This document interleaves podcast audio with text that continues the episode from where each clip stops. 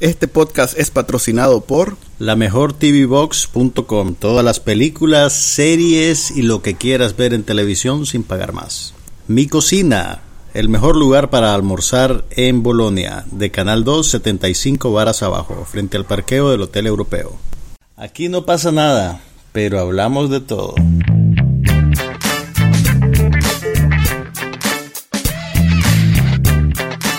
Podcast sobre cine, TV, tecnología y todo lo demás.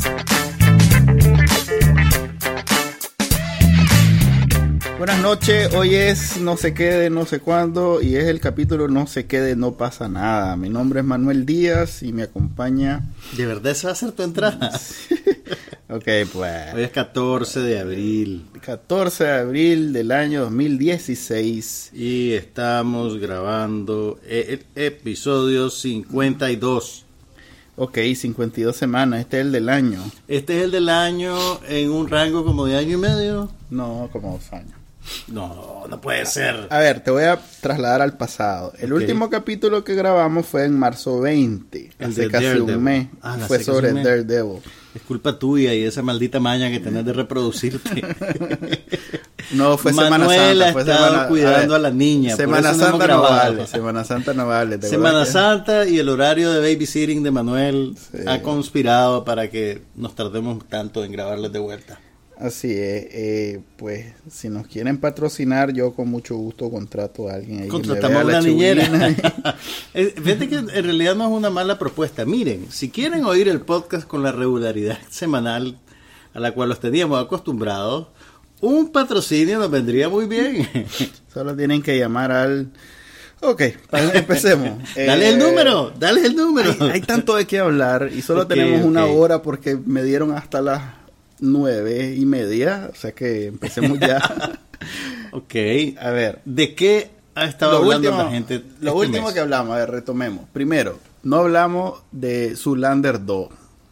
Ok, ok. Eso Eso, eso creo aparentemente te ha traumatizado. No, creo que... de- Yo creo que no hablamos porque ya habíamos grabado para cuando la presentaron.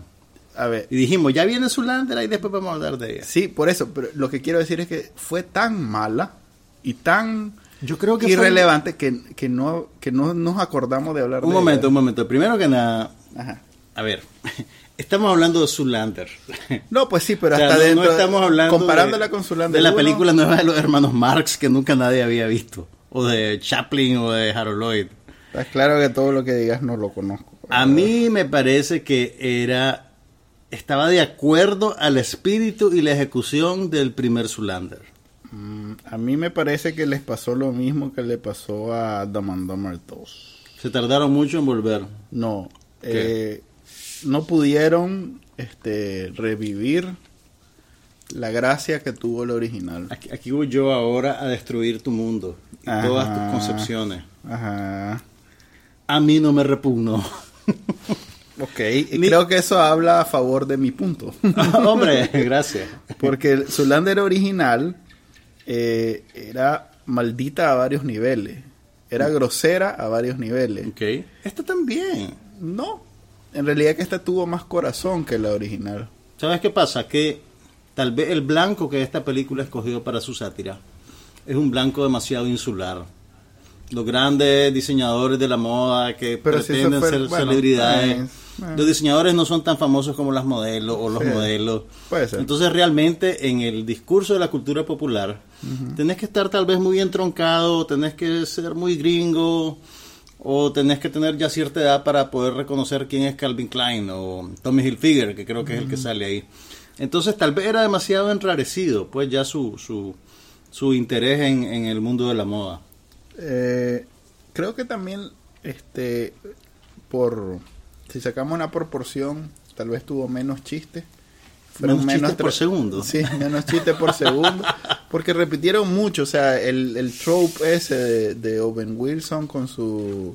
eh, Con orgía. con orgía de familia que Eso tenía. estaba muy bueno. Estuvo bueno la primera vez.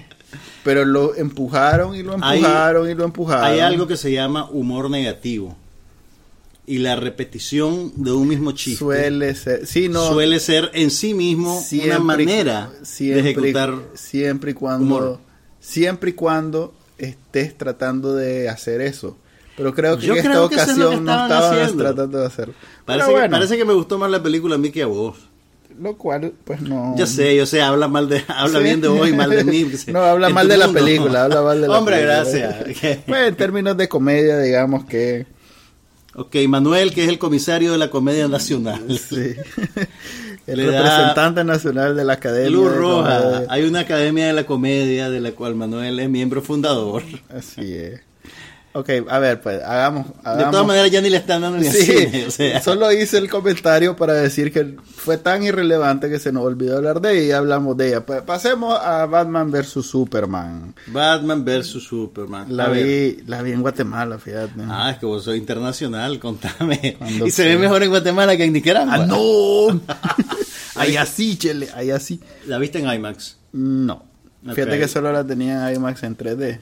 Ajá, y Y a vos no. de eso te marea. No estaba dispuesto. Man- Manuel es como una señora que se marea fácilmente. Ay, no, hijo, a mí me la presentan normalita. En el carro se tiene que sentar en el asiento de adelante porque si no se desvanece. A ver. ok, ¿qué te, pareció? Mm, Vos primero. ok. No sé, creo que me esperaba lo, lo que vi. Este, todo el mundo sabía que se iban a pelear, pero que iban a terminar juntos. Eh, todo el mundo sabía que iba a ser como ocho películas en una. Este, todo el mundo ¿Todo el mundo sabía eso? Todo el mundo sabía eso. O sea, es, el, es, es el esfuerzo de, de DC Comics de ponerse al día con el MCU de, de Marvel. Ok.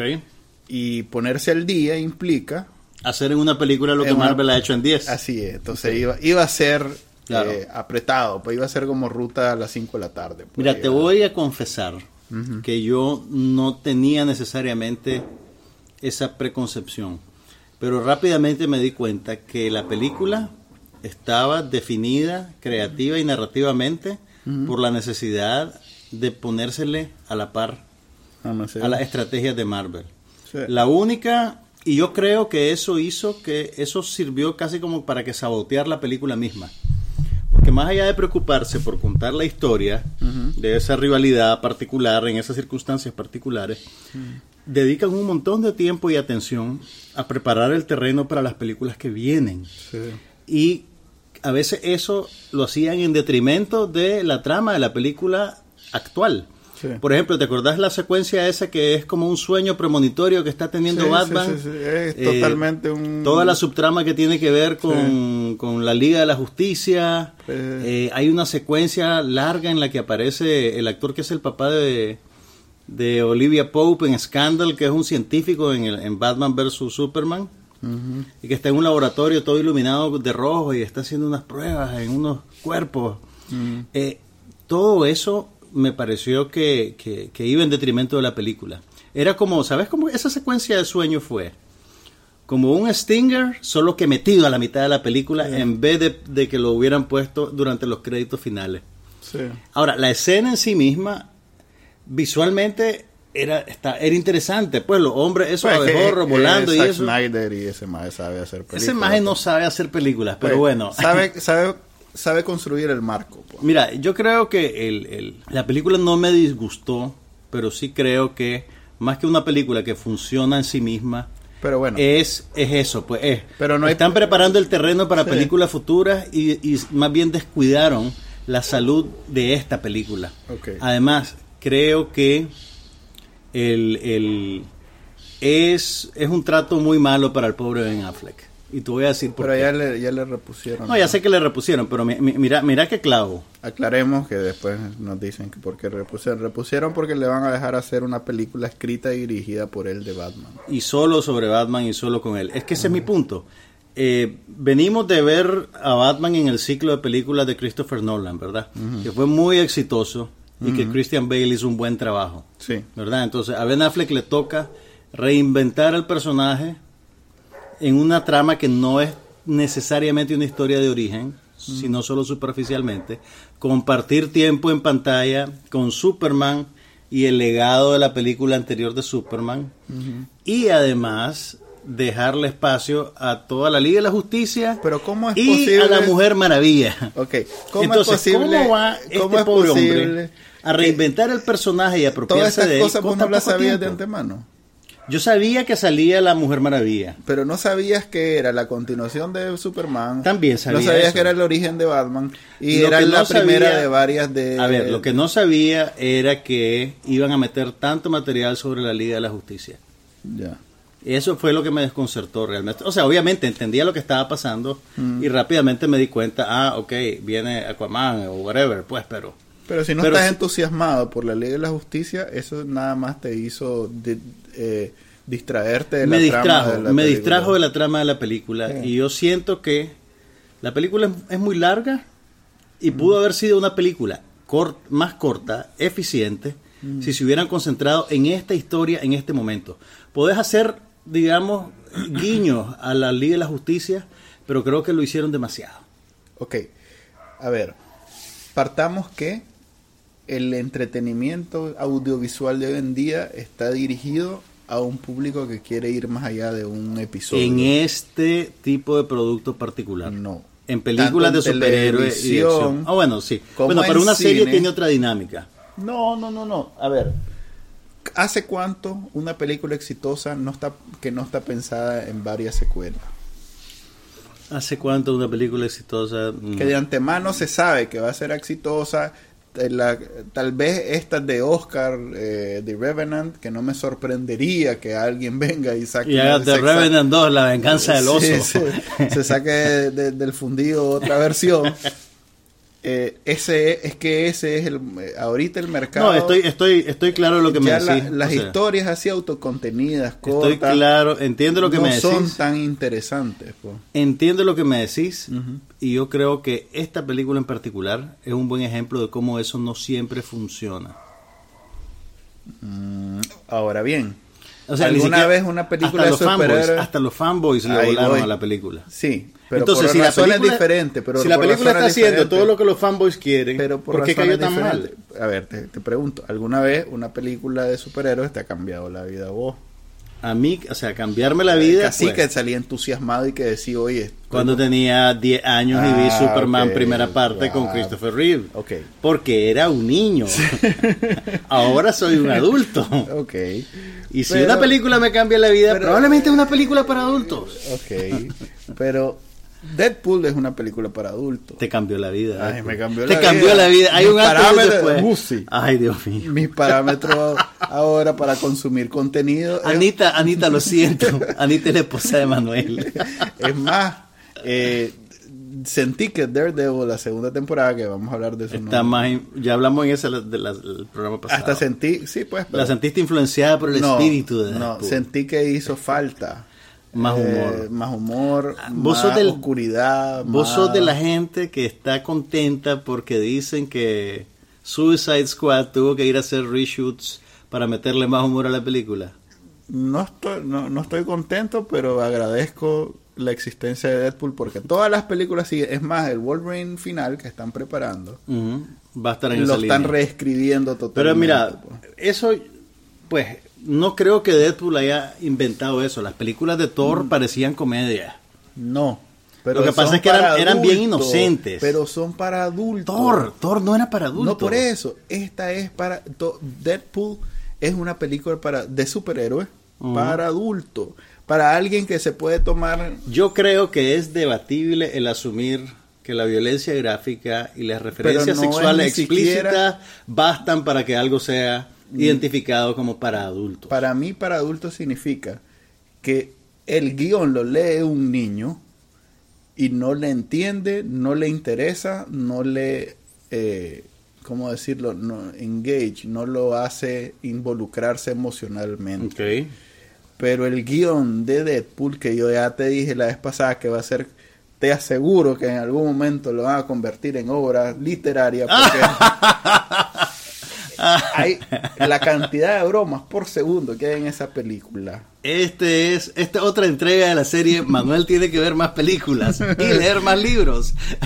No hay nada que le llegue. Ese, ese guion me imagino que lo escribieron. Ahora, si querés, te voy a decir lo que me gustó de Batman vs. Superman. Ajá. Creo que es bien. ¿Sabes qué es lo que pasa? Que me molesta que hayan metido tanto material de otras historias. Porque yo creo que estaban haciendo algo muy interesante. En, el- en el siguiente sentido. Primero, el tono de la película es radicalmente diferente al tono de las películas de Marvel. Y esto Sí. probablemente tiene que ver con el guion. Este tiene preocupaciones más adultas, digamos.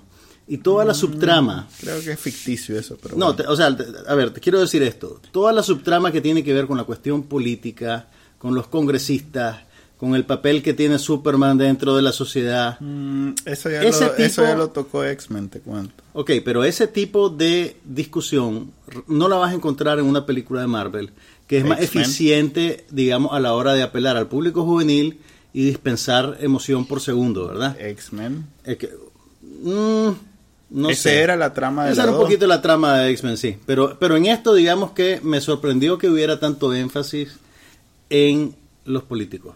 El Ok. personaje de Holly Hunter, por ejemplo. Ya. Eh, y me pareció interesante el, Porque el- el, el- el cómic original... eh, Tenía eso tenía probablemente, eso, sí, ok. si no- Pero, pero, me, pero me gustó verlo, Ok. me pareció bien interesante.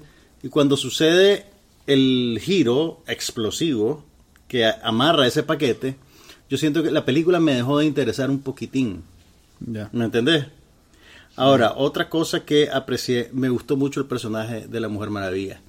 A pesar que está ahí únicamente... Creo que la falta de atención, porque no era la principal, Sí, le favoreció mucho. sí, puede porque ser. priorizaron entonces, Sí. sus apariciones son siempre, este, como eran pocas, Sí, Son muy su- buenas, pues. Pretendían ser sustanciales. Sí, pues. entonces Entonces, creo me gustó mucho, me gustó mucho la actriz, Sí. me gustó mucho el personaje, que es un personaje que, que, que si no lo tratas bien puede ser bien campi, pues, porque todavía tenemos nosotros que ya somos de, de cierta Ah, no, edad. yo eso ahí no te acompaño. Yo todavía me acuerdo de la Linda Carter en la serie de televisión, pues, que era bien campi, pues.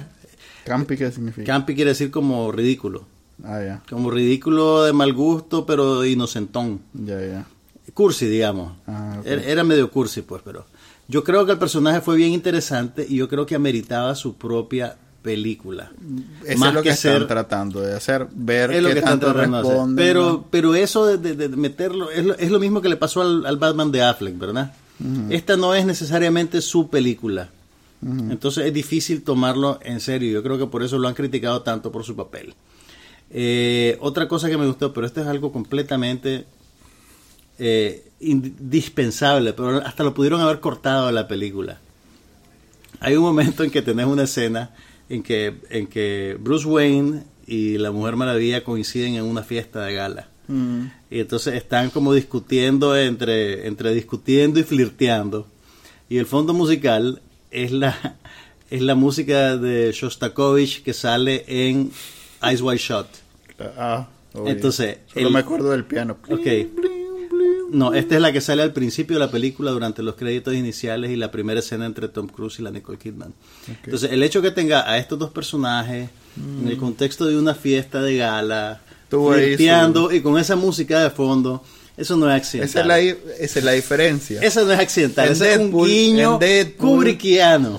En Deadpool hubiera sido Quiero que sepas que Stanley Kubrick es una referencia de cultura popular. Está ok, bien. alguien de 10 años no te la va a agarrar, pero alguien que ya 20 no vio. La Naranja Mecánica y que vio Ice White Shot y que vio 2001, probablemente sí se va a acordar de eso. Pero bueno, Ok, ¿qué no te gustó, pues? ok, no me gustó, digamos, ese el hecho de que la película fuera solo como el anfitrión para el parásito de otras películas. Ya.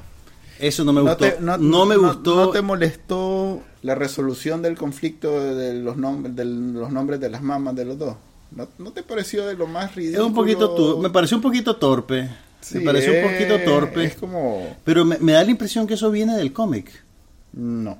No viene del cómic, el Uh, cómic no lo sido- resuelven así. No. ¿Vos leíste el cómic? No, pero hubiera sido... O sea, mira, eh, suelo visitar lugares donde van los que leen el cómic. Ujú, Y en efecto hay escenas de Batman vs. Superman que son calcadas del cómic. Pero esas siempre son sacadas a colación y siempre son exaltadas. Mira, estoy listo para disculpar eso. Porque. No, te voy, te voy a decir por qué.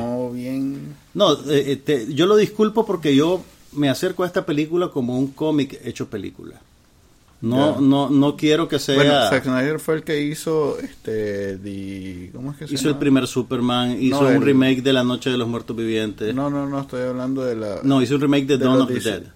Ok, estoy hablando de la otra de superhéroes que eran estos que que el Papa de Hizo Watchmen. Eh, Watchmen, correcto. Sí, ¿qué- qué se fue en que- Watchmen? Pues, pero no, bueno. a mí me gustó. Es que vos no habías leído Watchmen. No, pero la película por sí misma, tampoco he leído ninguno de estos. Lo bueno de la película de Watchmen era lo que se calcaba cuadro por cuadro del libro. Ah, bueno, está bien. Pero no, lo, lo que te voy a... Mira, a mí no me molestó esa, ese, si querés, ese facilismo para la resolución, porque yo asumo que estoy viendo un cómic dramatizado. Lo que sí me molestó fue que yo creo que tenés personajes icónicos, eh, simbólicos, interesantes y más o menos humanizados. Sin embargo, el tercio final de la película, que es más o menos algo que le pasó también a la anterior de Superman, Ni se vuelve acuerdo. una secuencia de acción tan poderosa, digamos, que se vuelve casi abstracta Sí. e impersonal. Sí, ya no, ya no y la más. impersonalidad se extiende a lo que hacen con el personaje del general Zod. Ujú. Que además tenés un excelente actor interpretándolo. Y entonces cuando te sacan el... Pero ya es CGI ese. Pero, o sea, cuando yo vi al maje flotando en el líquido ese semiótico y que lo querían revivir, Te yo emocionaste dije- que iba a salir de nuevo. Digo, ah, la puchica, va a salir de vuelta este maje y la película se va a poner más interesante. Pero al maje lo que hacen es convertirlo en un monstruo deforme Sacado que no tiene, o sea, todas las características que lo hacen un personaje o un ser reconocible desaparecen y se vuelve esta abstracción deforme que es un supervillano Michael sin personalidad, Michael Shannon. Sí. Entonces yo creo que desperdiciaron la, o sea, y, Uh, ok, desperdiciaron un montón de desperdiciaron una buena oportunidad y ahora vos me puedes decir, pero es que en la historia original sí sale este maje porque se convierte en este. Ok, pero cuando se toman No, libertades en otro eso. sentido, pues me No te- entendés? ¿Por qué no te vas a tomar una ¿No te, libertad? ¿No te molestó Lex Luthor? ¿No te- Lex Luthor me molestó. De Me pareció que no estaba a la altura. Hizo, hizo una combinación de Joker con... Sí, no, no, no, no me gustó. Y usualmente ese Mal- maje es un actor que me gusta. Sí. eh, Eh, no me gustó cómo lo definieron al personaje, definitivamente que sí. no. El, Es que, y más, ¿sabes? qué es una de las cosas que los fanboys van a resentir más que no hace Marvel, ¿Qué cosa? Que está creando un universo paralelo a lo que está haciendo en televisión. Ok. Más cuando en televisión le está yendo. Ujú. Porque esto es totalmente aparte al punto que vuelven a sacar. ¿Cuáles a- son las propiedades que cruzan con esto? De y televisión. Flash. Ese fue el, el- el- el- golpe más fuerte. Flash. Este, que. Y el y, y Cyborg, otro de los, de los dos de la, de la, de la- ja- Liga de la Justicia. Arrow y... Sí, pero no lo mencionan en, esta, en esta película. Pero hay dos Que sí este, que dentro de las tres, cuatro series que están teniendo éxito en, el, en la televisión, que no son, digamos, series eh, a nivel de HBO o. Netflix, Sí. pero, Pero, tienen su público. pero tienen su éxito y tienen ya varias temporadas al y, aire. están- y sí, y tienen, Tienen sus ya su mitología y hubieran perfectamente podido enlazar y, y creo que parte de la novatada de querer hacer lo que hace Marvel que tiene 10 años de tener rayado el plan Hay algo que no entiendo y estoy seguro que alguno de los superfans que nos están oyendo nos puede explicar. Ajá. das por un hecho que yo no Sí, doy por un hecho que vos no. ¿Cómo es que de repente Ciudad Gótica y Metrópolis están juntas, separadas por un lago, un río, algo así? Fíjate no, y En la película de anterior de, Superman nunca tuviste una referencia sobre eso, por ejemplo. Es que, mira, en realidad que yo cuando comencé a ver las series de televisión de DC, Te, te metiste en un curso, Super Hero no, 101. no, pero me dio la curiosidad de saber cuál era el equivalente de Central City y de la otra Star City, que son las dos que de Arrow y, y. Flash. Y al parecer es, a- es antojadizo, po. O sea, todo el mundo sabe que Gotham es Nueva York. Pero de a partir de... Metrópolis también era Nueva York o era Chicago. No, pues, ese es el problema. Pues Pero es que podría ser Washington, digamos. Pero ese, ese es mi punto. es antojadizo como lo Los ponen, estudios y- o las compañías que gobiernan estas propiedades intelectuales, cuando quieren ser puristas, son puristas y cuando se tienen que tomar libertades se las toman y no hay falla. No, por eso es que te digo que es novatada de DC que, que está haciendo este relajo cuando... Es más, por ejemplo, eh, hay un Gotham que tampoco tiene que ver con la otra serie. Pero ese tiene la tiene la salida Sí, de baño ok, de que, que es toda es la, la juventud de, su- de Batman. pues. Ok, pero ya viste que no caja, pudiera podido calzar con lo que con este Batman de ahorita. O bien, Sí. hay un... eh, sale hay el comisionado, mujer- no ah, sale el comisionado Gordon. Sí, ¿cómo no? ¿Sale en la película? Ah, en esta. Ajá, no, no sale. Como no es... Ah, no, no sale. No sale. Pero, por ejemplo, eh, la, la Supergirl, algo así, sí es parte de este Universo. universo. Pero acaba de empezar la serie. sí, pero... Y esta película la, vimos ahorita, pero la filmaron hace como dos años. Pasaron procesando los efectos Brother, especiales un Marvel ahorita, te aseguro que está teniendo un... cap- no he visto el último de los Agents of S.H.I.E.L.D., pero el ese capítulo que voy a ver alguna referencia va a tener al Capitán América, encajar, Guerra Civil. sí con la guerra civil Sí. y, y- lo mismo los Defenders que van a el próximo Defender Mira, estamos con- claros que la gente de DC Comics está tratando de alcanzar, jugar el juego de Marvel y alcanzarlo. Y yo creo que mal- ese es un error. Ellos deberían de hacer su propio cuento con su propio estilo. es que no da Chele Bueno, es que sea la cosa, chile. no no da tiene que dar para que esto sea negocio y si no da no da Pero bueno, bueno, eso- ver- igual vería un Justice League de hecho la- el trailer pues, aparte de Margot Robbie tiene no, ese no es eh, Justice League. no Ese pues sí pero es la continuación Squad. de Es esto Suicide Squad. de pero es la hablando. continuación de DCU No. Sí, va a encajar Sí. con Ok, él. ok, ok, ok. Vamos a ver qué tal les va con esa. pues. Vamos a ver qué tal les va es con más, eso. es más relajado porque no hay nadie nadie importante. Bueno, están los. Solo el el, Joker. el Joker. Solo el Joker, pues, no es tan... Pero sale el maje ese, el actor que todas las películas que ha hecho son pésimas. Jay Courtney. eh, se va a morir en los primeros 10 minutos. Pobre hombre. Es como el beso de la muerte. Ok, Pero bueno, mira- a otro tema, pues. Espérate, espérate, a, mí espérate. Me, a mí me dio pesar eso que, que vi un flash que no es el flash. Una última cosa. Ah, bienvenido a mi vida. Una última cosa de, de la película. Me gustó que las mujeres tuvieran tanto protagonismo en la resolución. Les dieron bastante cancha. A la Mujer Maravilla y a Louis Lane. Creo que Louis Lane, eh, porque es Eye Candy. No, no es High Candy. No tiene una... No tiene la, la Amy Adams de no es High Candy. De La Mujer Maravilla. la es sacaron, la sacaron en una bañera. Eso es lo más indigno que fíjate que Marvel por mucho, por mucho que, que- que podamos joder y todo. Buen punto, buen punto. No, no, no, no rebaja tan Tenés razón, la sacaron en una bañera. la sacaron en una bañera de eso lo más gratuito de viaje. Bueno, a Margot Robbie la sacaron en una bañera en The Big Short. pero Pues era un sí, chiste. pero era un era, chiste. pa- era el chiste en Era sí. el chiste, Era sí, el chiste. sí. Este más es en serio, po. Sí. Sí. Ah, bueno, y te tenés, pero, pero, pero, por otro lado, tenés el montaje de Ben Affleck haciendo ejercicio. Por eso. Así que hay Creo objetificación a, a través de todos los géneros. Y creo que Superman sale sin camisa en una escena. Ok. Pero bueno. Creo que volvemos a que no es tan Ok, buena, pero sí pues. vas a ver la próxima película de Sí, la Superman voy a y la ver, pero como veo las chanchadas esas de, Juegos del Hambre. Y creo que no.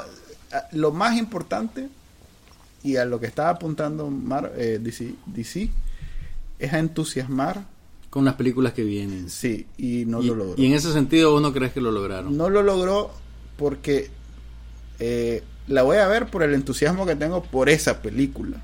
Ok. Pero no por seguir la, la historia del- de lo que vi en la película de Batman vs. Superman, pues. Ok.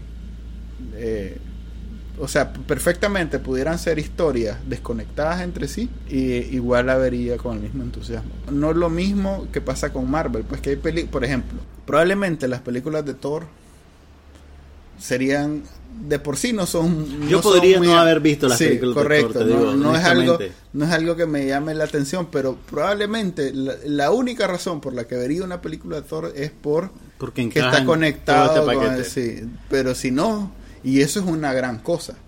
Es algo que con esta no lo. Sería, pues. sería una gran cosa si no la vieras. o si no te sintieras obligado Sí. a invertir dos horas de tu vida No, en pero- ver una película solo, pero porque, sabiendo que solo una- porque tal vez va a tener una resonancia bien, con otra película que vas a ver en un par de eh, años. La, la serie esta de Netflix, la que acababa de pa- la Jessica... ¿Cuál? No, no se me... La, la de Marvel, la de los Defenders, la, La Jessica Jones. la Jessica Jones. Esa, al final de cuentas, la terminé de ver. Por un sentido de obligación. No por un sentido, pero por no quedar en el aire. Ah, Con cual- alguna Con cosita que vaya a Daredevil salir. o, o la que viene de... de- Sos la víctima perfecta para Marvel. Yo te digo. Y lo peor es que Libérate, con, con. DC me tienen enganchado también porque estoy viendo la chanchada esa de los Future, no sé qué chochada se llama, que ya Ah, es la que acaban de sacar ahorita. sí. Ajá, sí, sí. Pues eh, ahí es más, la de la mujer, eh, la super chica, la Ajá. Supergirl, ya no la estoy viendo porque no está conectada y entonces ya puedo descansar. Ok. Porque la es eh, No, yo no la no llegué a ver a la super chica. Te digo, mi, mi, mi inversión en superhéroes de pantalla chica comienza y termina con Gotham. Porque vino de primero y la vi de primero y ya está. ya de que no, no estoy tan iluso. Me gustan mucho los valores de producción. La fotografía me parece que es bien bonita. bien. Pero bueno, ya estoy enganchado y ahí la, ahí Ok, la veré. más cine, más cine. Ok, Eh, ¿qué más hoy estrenaron el libro de la selva. Ok, todo tuyo. La fui a ver con cero expectativas. Creo que te puedo, te puedo jurar que ni siquiera había visto un tráiler. Espérate, antes que pasemos.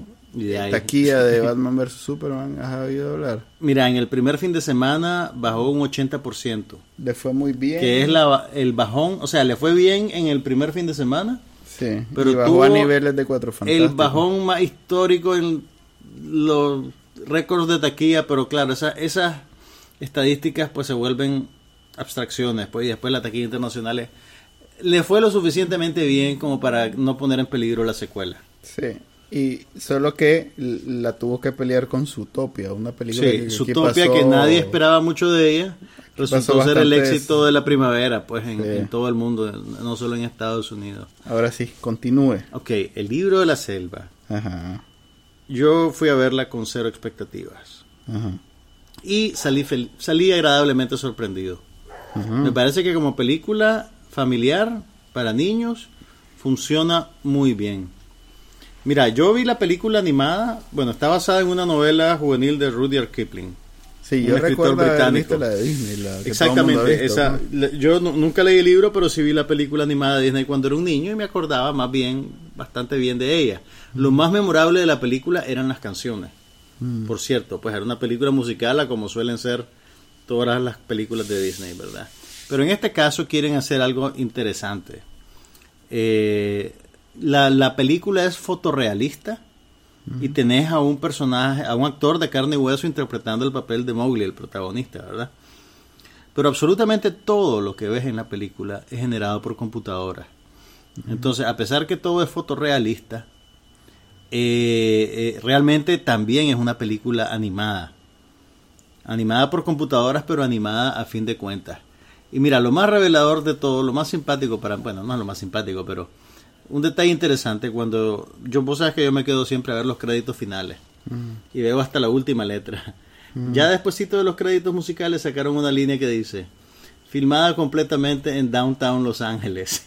Ala, en Ciudad Jardín. Exactamente, o sea, y, y cu- cuando la veas, porque creo que deberías de verla, Ok, el comentario que acabo de hacer es porque si van a Downtown Los Ángeles es como andar en la calle es como principal andar en de Ciu- Ciudad Jardín. exactamente, Es o sea, igualito. No, pero eh, es, es simpático porque cuando vos estás viendo la película, eh, los escenarios son muy persuasivos. Vos crees realmente que estás en una jungla.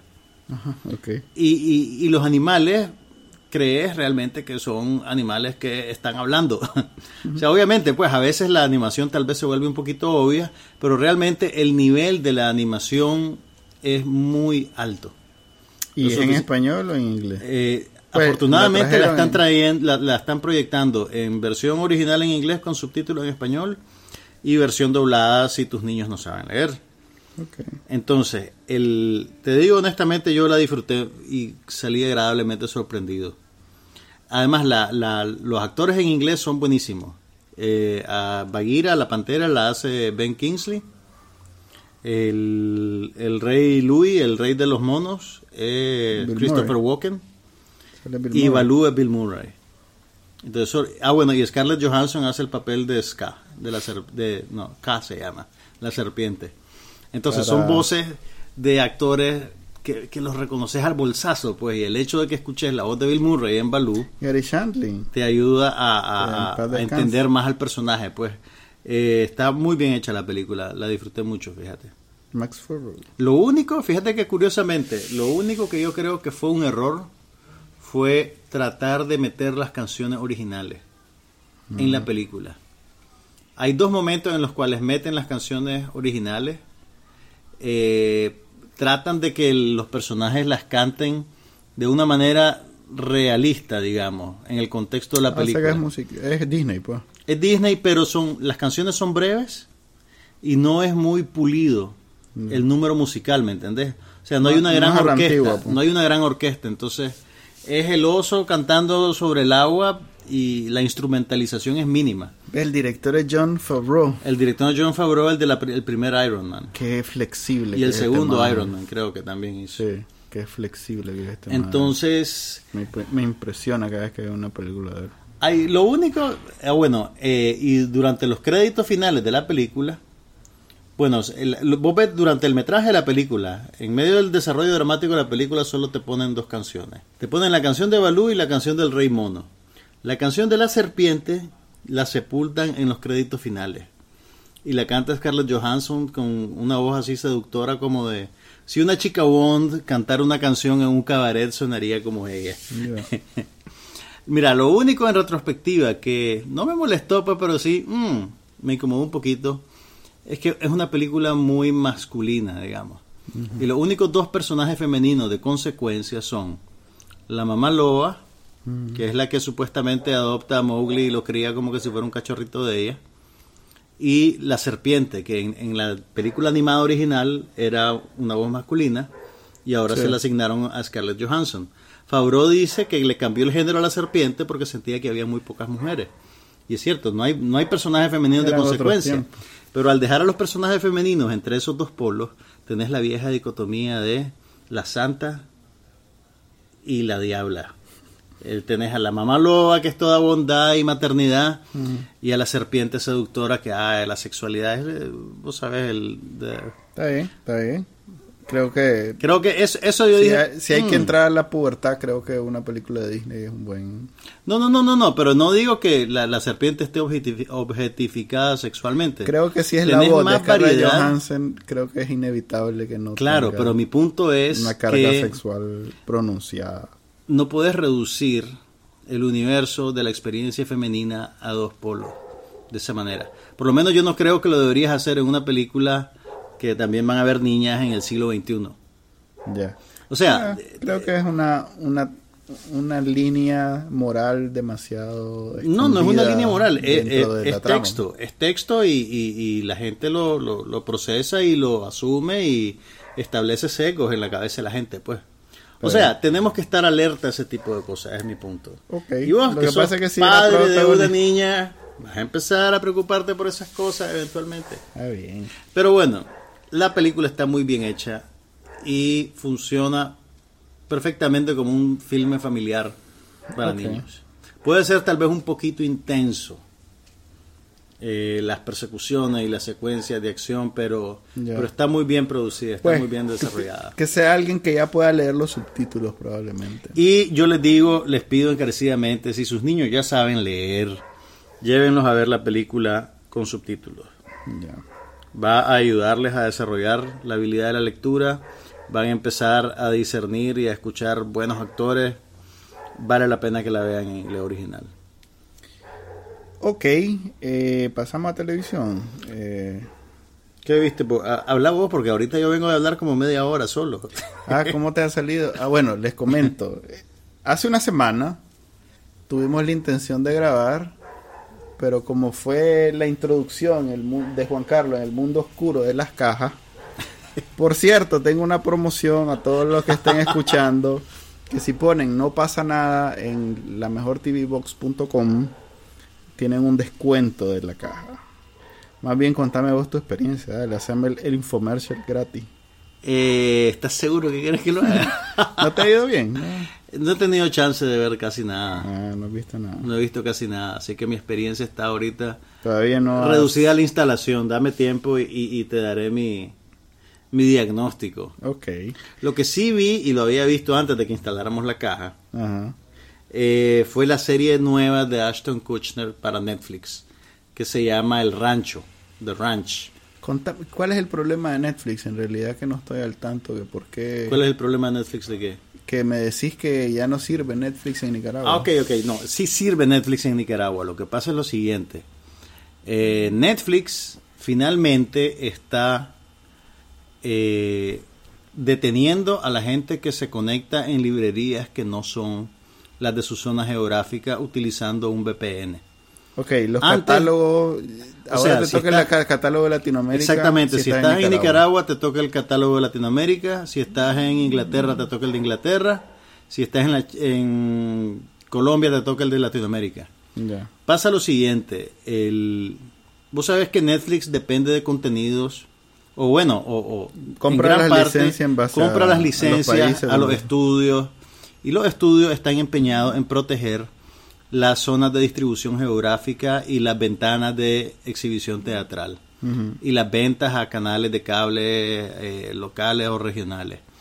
Entonces, hasta ahora Netflix se había hecho de la vista gorda si vos usabas un VPN y podías ver librerías de otros de otras regiones. Sí. Pero está queriendo tener un gesto de buena voluntad hacia los dueños del, del contenido y está cerrándole la puerta a toda la gente que está queriendo ver cosas fuera de su región. Ahora, Netflix es una cosa rara porque también ellos, como ahora tienen tanta competencia por esos mismos contenidos, eh, tenés a Hulu, que está avanzando mucho en Estados Unidos. en Pero no Estados en Unidos. Latinoamérica. No, no, no. Acordate que el mercado primario de ellos es Estados Unidos, ¿verdad? Sí. Entonces, dentro de Estados Unidos, por ejemplo, Netflix está perdiendo cancha con Hulu. Eh, por ejemplo, los, los contenidos de Disney no los tiene Netflix en Estados Unidos. Los tiene en Latinoamérica, pero no los tiene en el mercado lucrativo de Estados Unidos. Y por eso es que ellos están invirtiendo tanto en contenido original. Netflix parece que se quiere convertir más, más bien en un, como un canal de cable con su propia programación y depender menos de cosas que hacen otros creadores de contenido. Entonces eso es lo que, lo que pasó. Ok. Entonces por eso vas a ver a partir de ahora que Netflix va a tener más series originales. Eh, y ese es, digamos, su Sí, pero, estrategia. pero digamos, o sea, que alguien que tenía Netflix hace un mes no es el mismo Netflix de hoy, digamos. O sea, si vos hace un mes usabas un VPN para ver el Netflix gringo, no, olvidémonos del VPN. Si alguien hace un mes lograba ver el Netflix gringo, Hoy en día no hay manera. mira, los proveedores de VPN están... con- es una cosa del gato y el ratón. O sea, Netflix te cierra una puerta, estos más buscan otra. Lo que está pasando es que la carga para el cliente de conectarse se está volviendo más onerosa en tiempo y en ejecución. Ya. Entonces, y dinero también, y porque tenés que pagar. Pues sí, siempre estás pagando. Digamos, Pero una cuota mensual. por pues. Netflix y pagas por el VPN. Exactamente, exactamente. Entonces el VPN te dice, no, entonces ahora cambiar los números, los DNS, reiniciar, poner entonces, bo- borrar el caché de toda tu red. Entonces vas a hacer un proceso que te va a tomar media hora cada vez que te querrás conectar, pues, o 20 minutos cada vez que te deja de ser conveniente y entonces simplemente vas a dejar de usarlo. Pues lo que pasa es que obviamente los, los VPNs quieren salvar ese nicho de clientes Sí, que es bien grande. que, que para ellos debe ser bien grande. O sea, Netflix se la puede jugar con nosotros. Igual saben que no les vas a cancelar porque te gusta House of Cards, pues, y entonces ahí los vas a dejar. 8 dólares al mes, al- y va a subir a 10 dólares, a 9 dólares algo. No sé, pero bueno, eso es lo que pasó con Netflix y por eso fue que vos me trajiste la cajita mágica. Ok, no pasa nada, la, la promoción, incluyanlo en su compra. Eh, ¿Viste The Ranch? Ok, vi The Ranch, que tiene la particularidad que está filmada y producida como que si fuera un sitcom a la antigua de tres cámaras. Por O sea ejemplo, que el- tiene risa grabada. de No tiene risa grabada, o sea, es que el concepto de risa grabada yo creo que Chespirito lo desvirtuó un poquito. No, no, en serio, te lo digo. Es que hubo un tiempo en que Chespirito no se grababa en A ver, Pero sitcom, los sitcom gringos. espérate, a ver, a ver, déjame que te diga. Ajá. Chespirito hubo un punto en que no se grabó, yo creo que nunca se grabó ante una audiencia en vivo. Probablemente entonces, no. entonces tenían risas grabadas y se las es pegaban eso es México a la por- serie. sí. Lo que te quiero decir es que el sitcom tradicional de tres cámaras se ejecuta casi como una obra de teatro. Sí. O sea, vos estás eh, el set y, en el- y es de tres cámaras porque hay en efecto tres cámaras. Una tiene un plano general, uno un personaje, un otro personaje. Entonces, usualmente los actores ensayan las escenas y hay un día destinado para grabación. Y en ese día de grabación meten público y tenés, o sea, es como un teatro casi, pues tenés, tenés butacas donde la gente se sienta. Y hay gente que está en vivo durante la grabación de las escenas. Tal vez no lo hacen de corrido como, como una obra de teatro, pero sí tenés un público de carne y hueso viendo y reaccionando. Sí. Entonces, en un sitcom tradicional gringo de producción de Hollywood, las risas que vos oís son realmente risas de gente que está Bueno, en ese espérate, momento. Dos cosas. Primero es mucho más barato y más fácil de lograr ¿Qué cosa? el, el sitcom multicámara. Sí, sí, sí, totalmente. Entonces, por eso es que los tradicionales eran así. Exactamente. Es más, esto de la sitcom de una cámara es una evolución financiera. O sea, es a partir que los... O sea, imagínate que Seinfeld no era... Sa- Seinfeld cámara. era de tres cámaras. Era de tres cámaras, porque era, y- un, era un tiempo donde un sitcom no representaba gran dinero. Gran inversión, Sí. exactamente. Pero bueno, ese es- entonces mi punto es que las risas que vos oís en Friends y, Y- en Seinfeld, Un segundo punto. ajá, La risa, a diferencia del drama, la puede comedia, ser querrás suge- decir. Sí, correcto. La comedia es sugestiva. Entonces, querrás o no, te va sugestionando. Claro, sí, oís la a la gente reírse. público, Exactamente. sí. No, yo, yo no te digo que sea algo malo. No, la grabación. Es más, si vos vas. estamos claros. Mi punto es que la risa que vos oís en un sitcom es risa natural. Sí, sí, no. O sea, es risa de alguien que está viendo eso y se ríe. sí. No es una risa archivada y que ve, ponerle tres segundos de risa aquí, ¿me entendés? Yo creo Sí, que por eso, por eso cuando, te, cuando te pregunté si habían risa grabada, no me refería a, A de Chespirito, Chespirito, no, ok. no me refería a Chespirito. me refería a que como es un sitcom multicámara, Claro, no, está bien. está hecho ante público, lo cual es hoy en día Es exótico. poco común. Es muy poco Bueno, común. mm, No, digamos que las series más Bueno, la- la serie- de, de Network sí son todavía todas así en... en- por ejemplo, eh, ¿cómo No, pero las, llama las la- más populares, el grueso de la producción de comedia se ha tirado a, a- a una sola cámara. Mm, No, estamos hablando de las series un poquito más eh, elaboradas, más eh, osten- no ostentosas, sino Más caras, querés decir. No, más bien mm, más donde el guionista ya no le pagan con maní.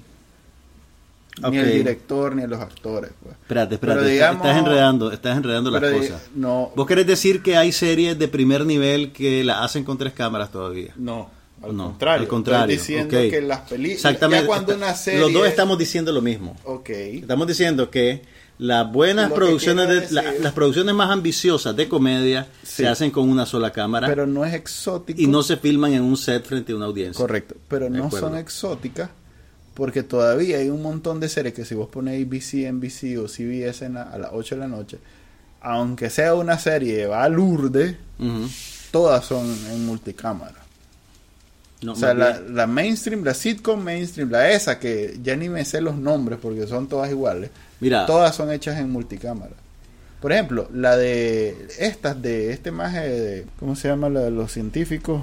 ah, eh, Bueno, Two Broke Girls, que eh, Era de tres cámaras. Es de tres cámaras. Es de tres es cámaras. de cámaras. Eh, esta La de los nerds, la Ajá, de la de. Bazinga. Correcto, es de tres Es de cámaras. tres cámaras, sí. O sea, todas esas series. De, esas son de tres de las cámaras. 8 de la noche. Pero, pero por de ejemplo, cámaras. Modern Family es de una cámara Así es. y no se filma frente a una audiencia en vivo. No. Eh, Pero es un poquito más. la que te gusta a vos, New Girl, No es- tampoco es una serie así. O sea, mi punto es que si bien Pero todavía Fox es- tenés, todavía tenés Donde series es de ese tipo. donde- eh, eh, digamos que es así. Es exótico para una network tener una sitcom de una cámara, pero es exótico para un lo que pasa es que para todavía- Netflix. Netflix Ajá, nunca Netflix había no tenido. va a hacer una. Ok, Netflix nunca había tenido Esa era un mi programa como pregunta. este. Y se siente es muy conservador. Es una serie de Netflix. Es una serie original, es una producción original de Netflix. Ah, pues está raro que sea multicámara. Mira, yo, a ver, lo que, lo que caí en cuenta cuando vi el episodio es lo siguiente. El sitcom de tres cámaras tiene su propio encanto y tiene su propio lenguaje dramático. Dramático en el sentido de performance, pues no de que hay drama, que es lo que vos te da corroncha. El, el ritmo de la comedia en vivo eh, eh, tiene, tiene su encanto, ¿me entendés? Y tal vez es porque crecimos viendo ese tipo de sitcoms, que ahora que lo ves, pues lo, ves, lo, lo- lo vi como algo exótico, porque yo ya no veo ningún sitcom que se haga así. Entonces Sí, hay, eso, eso más bien. hay un factor que- de nostalgia de alguna manera. Eh, pero, por ejemplo, sí, sí tenés que ajustarte un poquito cuando ves que los actores tienen como que hacer una pausa para dejar que la risa corra su curso. ¿Me entendés? Yo Que estoy eso- acostumbrado. Yo veo la de los nerds. ¿Cómo es que se llama? Puchica. Ya es el colmo. Eh, es la serie más vista de televisión. The Theory of No. Ah, Big Bang Theory. Big Bang Theory, ok. Correcto. Ok, mi punto es que es un idioma particular y es un estilo particular. Sí, sí. Y si ya perdiste la costumbre, tal vez te tenés que ajustar a ella.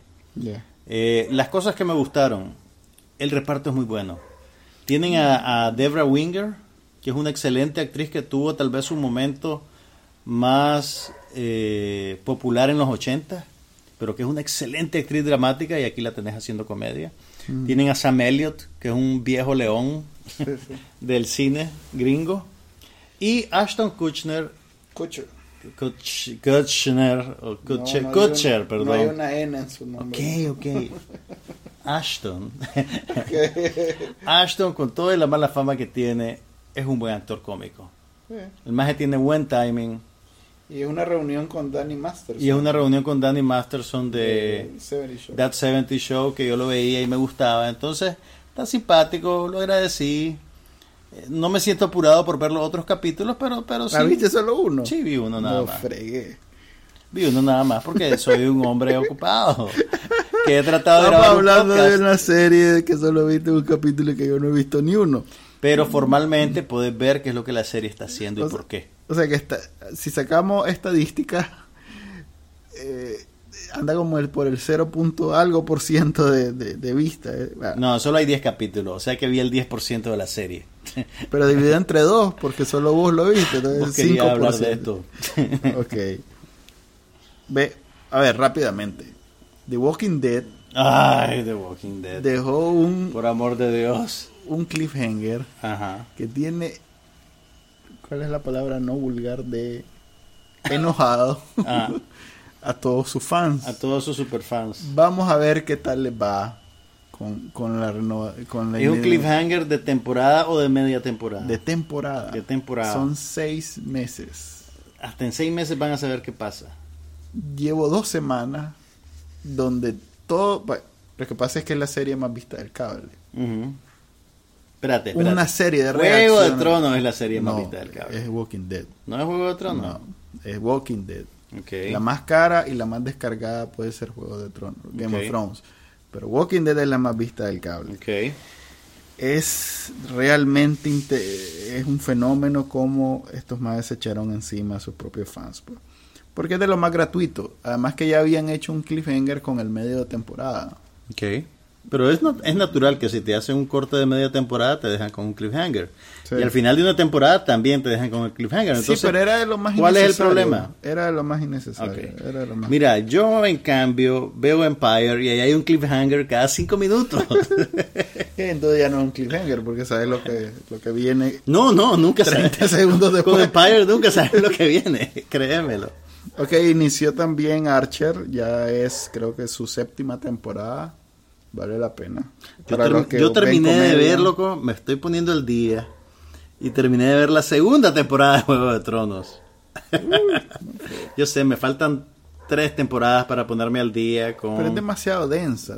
Game of Thrones es algo que no puedes ver. No, eh, sí podés, sí podés, Chele. Bueno, no sí sé. podés. Lo, mí- lo que pasa es que le tenés que poner yo dejo, atención. yo dejo que pase la temporada completa y- Nah, y, en una semana me la lanzo porque si no, Lo que de un capítulo a otro, ya no que sé quién es que vos, quién. ya. vos estás chateando, estás con el gato, con un pie estás rascando al gato, con el otro pie estás rascando a la niña y no estás poniendo atención en lo que pasa. No, lo- Tenés que fan- atención. Hasta el fan más a muerte de Game of Thrones no sabe quiénes son todos los no hay manera además Sí podés. de temporada de Tenés que- capítulo tenés a- que tomar nota. a ver de hay como 10 aplicaciones solo para entender ¿Quién es quién? quién es quién. a ver ¿Cómo, se, ¿Cómo se conectan no quién será con quién?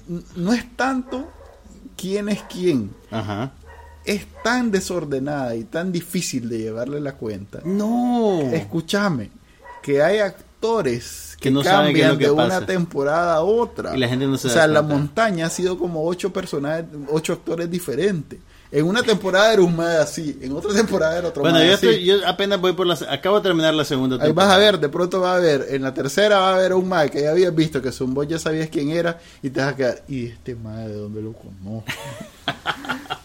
Bueno, ahí te cuento. Por el momento la serie me gusta. Ok. Sí, ¿sabes que sí? Yo creo que se beneficia de verla en tiempo más comprimido. Sí, pues no- o sea, eso que decís vos, puedes esperarte que termine la temporada y verla en el transcurso de 10 días seguidos, por lo que sea. Porque te- tenés más fresco, pues, quién es quién y cómo se desarrolla el hilo dramático, pues, de la serie. Pero está, está simpática, está divertida. Vuelve The Unbreakable Kimmy Schmidt un día de ah, eso sí es buenísimo. esto. Eh, buena, pero no Pero me buenísima. extra- buenísima. Me extraña vos que sos el paladín de la comedia. Es que, Que no la hay mejores, hay mejores. Este, fíjate que no he podido ver ni Better Call Saul, No ni, te creo. ni Vinyl, ni Vinyl, ni Vinyl, por favor, Vinyl, vinyl. Vinyl, yo lo digo en francés. En francés, yo creo que tampoco se dice así. Pero ya descarté como cuatro películas, cuatro series que ya definitivamente ni cómo se llama, ni cuántico, ni Cuántico, que- ¿estabas viendo Cuántico? Estuve viendo un Scandal está épica. no, güey, Por es que supuesto por que eso no la vas a ver, por pero- eso mismo no. Este, ya, lo, ya lo último que pasó, puchica, ya no sé qué, qué más van a hacer. Bueno, Unreal me lo lancé todo. ah, ¿la terminaste? Sí, estaba Ok. bueno, estaba bien, Está simpática, ¿no? estaba simpática. Lo mismo, no, no la recomiendo a alguien que tenga una, una visión del mundo más positiva. Estas, esa serie lo, lo va a hacer. Mira, yo creo que el hacer las paces con la realidad Es transmite que no, ese paz. es el problema, no es la realidad. No hay un nivel de, no hay ese nivel de cinismo en la humanidad. Mm, No, no lo hay, no lo hay. yo creo que No lo hay. no ya, lo ya es hay. hora de que vayas a alimentar a tu unicornio de mascota Vuelve Orphan Black. y a de ordenar tus figuritas de Hello Kitty. ¿Sabes qué serie me dejó enganchado? No le he podido terminar de ver porque se me acumularon. eh, New Girl está buena. Ya volvió la. Le renovaron, ¿no? Una temporada más. No estoy al tanto, pero seguro. Creo que sí, me parece Sí, haber leído que la habían exitosísima. renovado. Pues para cable básico es exitosísimo. O no, es NBC, creo. El broadcast. Sí. Sí, no, pero es- le va muy bien, pues. No, es Fox, es Fox. Por eso, Sí, broadcast, es broadcast, broadcast, sí, quiero sí, sí, decir. es broadcast. Eh, Two Broke Girls no entiendo cómo todavía existe. Mm. Es realmente un misterio de la, de la televisión gringa. Ok, en el plano de la tecnología han pasado muchas cosas importantes, pero Ah, sí. probablemente Importantísima. lo que nos afecta más directamente a nosotros es un cambio que hubo en WhatsApp. El WhatsApp es la aplicación para chatear más popular, creo yo, de toda Nicaragua y Sí, de todo el mundo. No, no, no, el mundo. No es de todo el mundo. Mm, Ok. Lo que pasa es que si en China y en Japón tienen Casi otra, toda la gente que yo conozco usa WhatsApp. sí, sí, sí. Y como mi experiencia de la realidad es la que vale, yo les digo que el WhatsApp es muy importante hoy aquí en nuestro país. Y a partir de, creo que un par de semanas atrás, No, es- toda la esta semana que acaba de pasar esta semana que acaba de pasar, toda la comunicación que ustedes tienen en WhatsApp es automáticamente encriptada. La encriptación ha Ah, estado bueno. en los titulares por el pleito entre Apple y el FBI, que al final el FBI logró abrir el teléfono del terrorista sin que Apple le ayudara. Pero bueno, no sé si es una coincidencia, Manuel, que eso esté pasando ahorita. Coincidencia. Esta, eh, la encriptación de WhatsApp tiene más de un año de estarse preparando. Y resultó en este momento que completaran. Lo que pasa es que ya era encriptado cierta parte. Pero lo que anunciaron con bombo y platino fue... Platillo. Ok. Era ese otro dicho. No, no. Yo hablo de uno que, no, es más valioso no que es otro dicho. Eh, es platino, es platino. Ajá. Este, lo que anunciaron con bombo y platino. ¡Platillo! ok, dale. Te lo voy a dejar pasar, Chele. Ok, este, es que todo lo, lo que pasa por los tubos de WhatsApp va encriptado, sea texto, sea voz, sea video, sea archivos, todo va encriptado. Ok, vos decís que no es tan así la cosa. No es tan así porque tenés que tener la última versión vos y el que recibe el mensaje. Ok. Y hay un montón de gente que usa BlackBerry y tiene el que WhatsApp se fregó de hace pues. cuatro años. Sí, entonces. ah. Pero digamos que en un mundo perfecto los dos tienen la misma aplicación. Están al, Están al día. Están al día con la aplicación y entonces sí, todo. está ¿Es eso algo que nos debería de tranquilizar, que nos debería preocupar si está encriptado o no? Pues si tu miedo era que el FBI eh, leyera los mensajes que tenía WhatsApp guardado en su servidor o que entre vos y tu destinatario hubiera un espía que estuviera leyendo tus mensajes, pues ahora puedes estar seguro que no lo eso están no va a leyendo. pasar, Sí, no, no- no hay nadie entre vos, digamos, y la persona que está en, digamos, no sé, India, que es otro lugar donde es muy popular WhatsApp. Ese mensaje va a ir metido en una cajita fuerte y, se solo va a abrir. aquella persona lo va a Solo abrir. aquella persona lo va a abrir, incluso aunque pase por el servidor de Claro, el servidor de Movistar, el servidor de el mismo WhatsApp y Ahora- todos esos países en medio, ninguno de ellos lo va a poder abrir y lo, lo va a poder leer hasta que llegue a su destino final lo van a poder abrir. Ahora, nosotros en Nicaragua tenemos tal vez una actitud muy relajada con esas cosas, pues. La gente te dice cosas como, yo no tengo nada que ocultar. Pero realmente ese, esa no es una mala característica en países donde sí puede estar siendo vigilado. O bien En- los en mensajes China, que estás ejemplo. mandando son importantes. Lo que pasa es que aquí eh, las recargas en general, que se ha vuelto un mercado bastante lucrativo, ¿quién diría que las comunicaciones se iban a volver más importantes que el guaro y la comida? Pero en efecto en Nicaragua eh, lo más lucrativo que hay es la comunicación. Este, obviamente el, el grueso de eso es, oye, ¿qué estás haciendo? Yo nada, y vos nada. Vamos a la fritanga, vamos. Ve, estás en la sala, pasame el agua. Como es gratis, eh, tenés el teléfono y de todos modos eso es lo que estás haciendo. Eh, bla, bla, bla, bla, La gente no se, no se vuelve celosa de su privacidad. ¿Qué, qué puedes cuidar ahí? Pues, o sea, ¿qué vas a cuidar? Un, un mensaje que te, oye, está, ya llego, no vení. Eh. Pero si realmente estás pasando Pero sí, cosas quisiera, valiosas, pero sí quisieras cuidar tus fotos, por ejemplo, digamos. mm, sí, en el sentido que no querés que nadie las vea. Sin embargo, esto, o mejor dicho, que no las vea cualquiera. Pero esto tampoco te libe- te protege que la persona que lo recibió venga y lo publique a todo el mundo, que es como Claro. normalmente las fotos se hacen públicas. pues. Y que es por, y la gente automática dice, ay, me hackearon, pero no, no te hackearon. Le diste la foto a alguien que no debía dársela. Así es. Entonces, eh, es una. A ver, sí es bueno, sí debería ser un estándar. Debería ser un estándar en Sí. las comunicaciones en en general. Exactamente, donde uno asu- A eso es a lo que yo quería llegar. Uno no, uno no se imagina que si estás mandando un mensaje, todo el que esté en medio lo puede leer. Pero así es. Pero así es. Así es. Exactamente. Un mensaje de texto que vos envías a través de Movistar. Cualquiera lo Hay puede un leer. técnico en Movistar que los está viendo pasar en una pantalla y, se pueden leer. Esto que estoy diciendo obviamente no me demande Movistar. Esto es Movistar, claro, todas las empresas telecomunicadoras. Sí, porque no van encriptados, son mensajes de texto que van metidos en una- un, un protocolo que es abierto. Es una buena cosa, es más, este, esta iniciativa de, de WhatsApp es en alianza con un grupo de hackers que creó el, eh, esa encriptación, Lo cual quiere decir que ellos, en- aunque quisieran, no pueden leerlo, porque Ellos lo hizo pueden. alguien más. Ok. Ya, con- se aliaron con un grupo que le encargaron hacer la encriptación. O sea que si mañana viene el FBI y le dice a WhatsApp, No puedo. necesito saber las comunicaciones de este sujeto porque este sujeto es un criminal No puedo. y hizo esta barbaridad, ellos están materialmente imposibilitados de hacer nada. Así es. Ok. Que es más o menos lo que quisiera decir Apple con el asunto del teléfono del terrorista. Pero no que pueden no puede totalmente. porque eh, en realidad ahí está involucrado el hardware y, las, y otras cosas.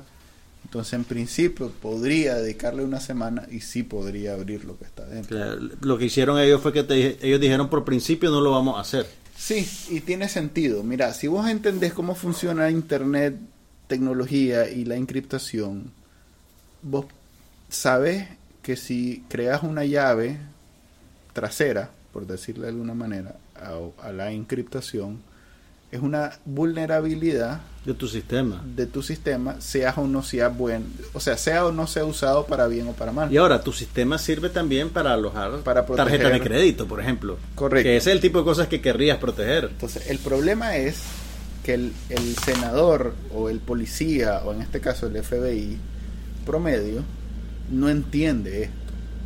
Entonces, para ellos es muy lógico, Decir, Aunque voy, no lo sea. voy donde Apple y que me lo abra y me diga sí, que hay. abrímelo porque yo, yo velo por el bien de, la país, sociedad en de general. sociedad. Del mundo, porque además, pues, un terror. Ahí, Si pero- se lo aplicara a terroristas, pero la autoridad se supone que está haciéndolo por el bien. O sea, para ellos no tiene, tiene todo el sentido del mundo decirle a Apple, Abrime haceme una puerta porque solo yo la voy a usar. claro, No entienden Que que, esa si puerta- una puerta la puede usar cualquiera. cualquier persona, Porque con- la en cualquier circunstancia, con cualquier ciudadano. Es, porque la barrera no es física, la barrera es intelectual hasta cierto punto. Y intelectuales hay en todos los niveles. Hay terroristas intelectuales. Entonces, si creas esa, esa puerta, Alguien la puede abrir. alguien más la puede abrir porque puede encontrar la forma de abrirlo. pues. Entonces, Esa es la discusión que en Estados Unidos ahorita se está dando, eh, que lo- los, los que más saben lo consideran una mampara para ocultar que hay un sector privado, los cinco grandes, Amazon, Facebook, Google, eh, Apple y creo que me falta uno, pero no Microsoft. Microsoft. Los cinco grandes y las agencias del Estado secretas que sí tienen que tráfico están libre de... totalmente eh, al tanto de lo que está pasando. Eso no es muy teoría de la conspiración. No, es de verdad.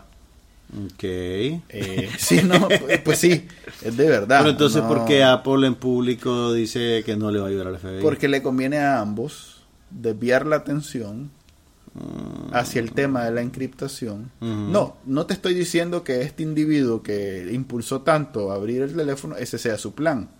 Lo que te estoy diciendo es que el NSA, ujú, como organización, eh, prefiere desviar la atención alrededor de la encriptación y no sobre la metadata y, y la vigilancia que, que sigue va- siguen ocupándola y que para ellos es valiosísimo. pues. O sea que es relativamente menos importante hablar de este tema de la Ok, te estás refiriendo al hecho de que estas compañías pueden, sin pedirte permiso, analizar tus preferencias, los lugares que visitas, las cosas que compras, manipular la publicidad que te llega para que vos compres y lo hacen. y consumas más.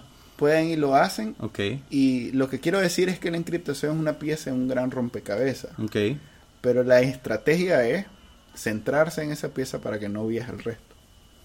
Entonces, lo están elevando de importancia porque mientras más se discute esto, la discusión sobre lo demás se va aplazando. Claro. Entonces, por ejemplo, los proveedores en Estados Unidos eh, tienen incluso más información, los proveedores de Internet me refiero, que estos cinco grandes, porque son los que Ven todas tus comunicaciones. toda la comunicación. o no sea, ven solo lo que, lo que pediste lado- en la tienda de Apple. Exactamente, por un lado lo- o Google solo lo que compraste en Amazon. Lo que me llega por correo, lo Mm. que busco, porque uso Gmail y porque uso Google para buscar, y lo que hablo porque uso Hangouts. Entonces me tiene bastante co- eh, Tienen tu perfil, tienen tu perfil bien definido. Así es, pero Y entonces dicen, a este hay que venderle calcomanías de Hello Kitty. Sí. y vieras cómo me salen. ¿eh? Pero, pero estas tres, estos tres canales que uso no son el, el 100% del panorama. También uso Facebook, que en, en efecto Facebook también me tiene bien controlado. Y también uso Amazon, que también me tiene bien controlado. Claro, Pero el proveedor de Internet me conoce las tres cosas. claro. Porque me ve dónde me meto en todo momento. Y ahí no puedes hacer absolutamente nada. Y ahí, ¿qué voy a hacer? Ok, ok. Entonces- Y en esa nota positiva y conspirativa, Pero bueno, es un, es un tema que al usuario promedio no le... in- De hecho, a mí mismo no me interesa mucho. pero debería interesarnos, ¿no? Es tu información después No de sé, todo. Pues tal vez a vos, me imagino que como vivís en el mundo de él, cosas serias. Hombre, gracias. Sí, pues, o sea, vos... Eso, eso, eso lo basa en el conocimiento de que solo vi un capítulo de The Ranch. Bueno, me, me refiero a que sí es importante para vos eh, la comunicación con una fuente o con... Claro. Mientras No, te- que te para- entiendo, te entiendo. Para mí eh, da igual. pues. Es una cuestión casual. Pero sí, no está de más recordarles que cualquier cosa que suban al Facebook es como que la tiran en una plaza pública y cualquiera la puede copiar, agarrar, usarlos para un anuncio la de prensa cajeta. hizo, la prensa hizo un artículo bonito donde me entrevistaron eh, a propósito, no sé si fue a propósito del violador este de Chinandega, no, no era de Chinandega, No, era de León. Era de León, creo, el que, que el po- el- citaba el- a las muchachas a través sí, del las Facebook. pobres muchachas las enganchaba por Facebook y las Sí. después las violaba. Entonces, pero tuvo bueno porque este como que dio un buen panorama, felicito a la periodista, pues, un buen panorama de, de- de cómo estás de vulnerable en internet para alguien que no está Yo creo que la gente sobre, sobreestima el grado de privacidad que tiene en el Internet en general y en las redes sociales en particular. Eh, La gente cree que el Facebook es un sistema cerrado y privado y yo creo que, que- Sí, creo tiene- que la mayoría te cree eso y, y no es ese el caso, pues. Sí, tiene- pues, y ahí es ignorancia. Y cuando yo empecé a usar correo, todavía me acuerdo que le pregunté al proveedor, pero seguro que no me va a cobrar larga distancia, aunque mande el correo a otro país. Qué ternura. Pues era el 95, entonces todavía, pues. bueno, Ok, en esa nota. nos despedimos. Muchas gracias por escucharnos y les prometemos que antes del mes de mayo vamos a hacer otro capítulo. Ya no, que prometa Juan Carlos. Buenas noches. Buenas noches.